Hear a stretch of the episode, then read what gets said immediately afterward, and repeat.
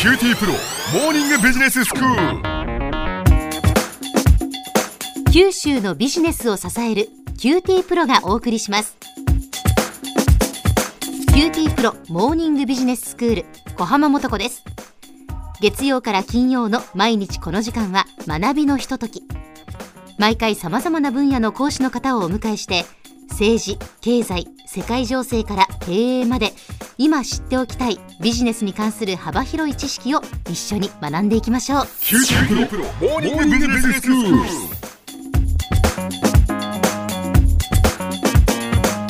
講師は九州大学ビジネススクールで財務がご専門の村藤勲先生です。よろしくお願いします。よろしくお願いします。先生今日はどういうお話でしょうか？今日は韓国のパククネ大統領の話をしたいと思ってるんですよ。はい。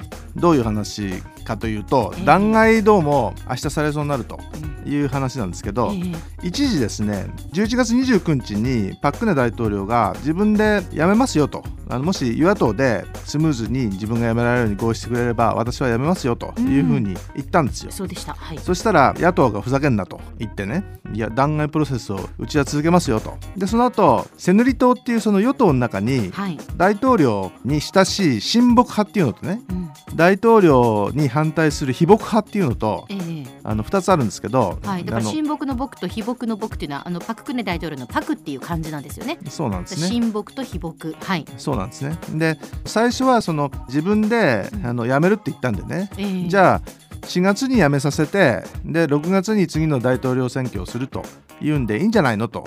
いうことで与党のセヌリ党がみんな合意したんですよ。はい。ところが野党はそれってちょっと遅すぎるんじゃないのと。うん。もうすぐ辞めさせなきゃいかんと。うん、でセヌリ党のその非睦派の中でも大統領が4月に辞めるって言えばそれでいいんじゃないのっていう人たちとね。ええ。あのそれだけじゃ足りなくてね。野党も合意するんじゃなきゃね。あの4月に辞めさせるっていうのはやっぱダメでしょと。いう人2つに言われてたんですよ。あーじゃあその与党のセヌリ党の中のそのパククネ大統領にまあそもそも反対していた非睦派の中もまたさらに2つに分かれたわけですね。一旦別れたんですよ。ええ一旦別れたんだけど、うん。先週の土曜日のあの12月3日にね6回目のデモっていうのがあってね。ええでこれまた主催者発表だと170万人だとかね。ええ。それから警察発表でも32万人とかね。うん。なんでそんなにあの発表者によってね開きがありますけど。5 倍5倍以上違うのかと。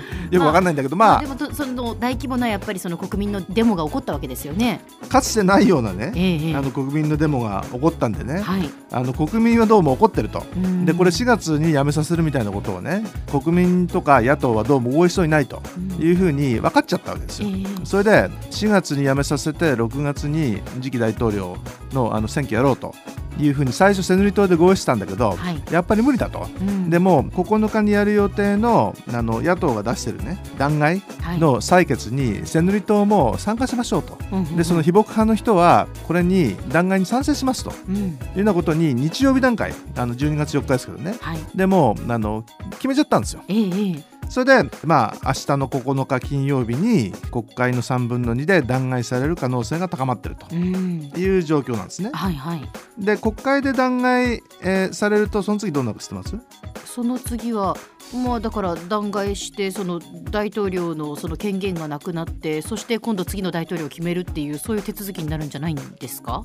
それがまだなんですよ。でうん。権限が停止してね、ええ。その大統領権限はファン・ギョアンあの首相っていうね、はい。今の総理大臣が、まあ、パク・クネが任命した総理大臣なんですけどね、ええ。あの大統領を代行するとはい。いうことになるわけですけど、ええ。次は手続きとしてね憲法裁判所ってのに行ってねうん。憲法裁判所であの6ヶ月以内にねええ。本当に大統領を弾劾するのかどうか決めるという手続きがあるんですよ。で憲法裁判所に9人裁判官がいてねええでこれも3分の2なんですよ。ってことは9人中6人が弾劾だねと言えば弾劾になるしうん6人より少なければ弾劾にならないということでまたパク・クネが大統領に戻ってくるということになるわけですよ。じゃあそのまたその憲法裁判所にかけられるってことはまだそのしばらくその引き延ばされるっていうことですか？そうなんですよ。だからそういう意味じゃあの憲法裁判所でやってる間はまだ完全にやめてるわけじゃないんですね。あのうん権限は停止になってるんでね、ええあのファン・ギュアン首相がやってますけど、はい。あの大統領が退任したわけじゃないんでねあだからその弾劾手続きは終わってないんですよまだ。あそういうことなんですね。ええで前にはね、ええあの2ヶ月でその憲法裁判所が決めた例っていうのもあるんですね。はいもうかなり前ですけど2004年にノムヒョン大統領っていうのがね、ええあの国会で弾弾劾されたんだけど憲法裁判所で別に弾劾する必要ないんじゃないのって言ってあの2ヶ月で戻ってきたことなんですよ。大統領に復職したってことですか？そうなんですそうなんです。ああそういうこともじゃああり得るんですね。うん、で今回はパク・クネさんはねあの私悪いことしてないんで憲法裁判所で戦うって言ってるんだよね。で例えばその機密文書をリークする指示は出してないしね。それから財閥の人たちに会ったんだけど財団作ってそれに寄付するなんて言ってないとで実際に6日の国勢調査であの財閥の人たちにあの聞いた時にねあの私は大統領に会いましたけども文化とかスポーツの振興に協力してとは言われたけども寄付してくれとは全然言われてないというのをみんな言ってるんですよ。でそういう意味でその憲法裁判所でまだ勝てるかもしれないというふうに大統領はまだ思ってるんですね。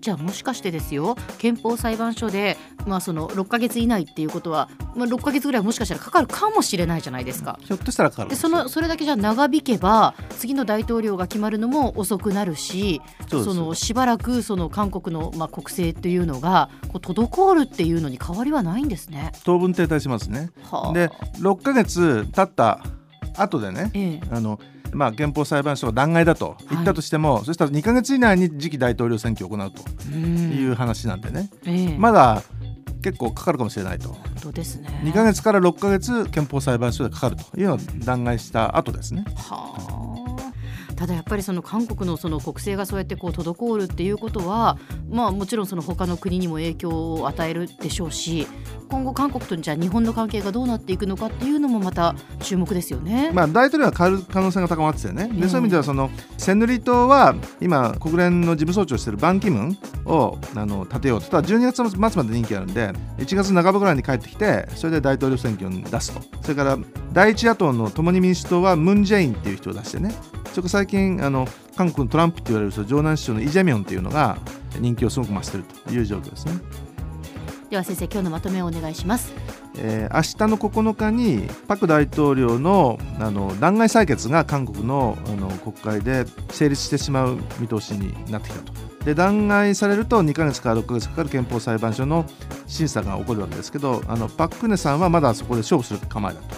で大統領が次誰になるかっていうと今の国連総長のあのバン・キムンかなと思われてたんですけど最近反日のそのムン・ジェインだとかねそれからあのイ・ジェミョンの可能性も出てきてねそうすると日本的に言うとその北朝鮮とかね慰安婦問題があのちょっと問題になってくるという状況です。今日の講師は九州大学ビジネススクールで財務がご専門の村藤勲先生でした。どうもありがとうございました。ありがとうございました。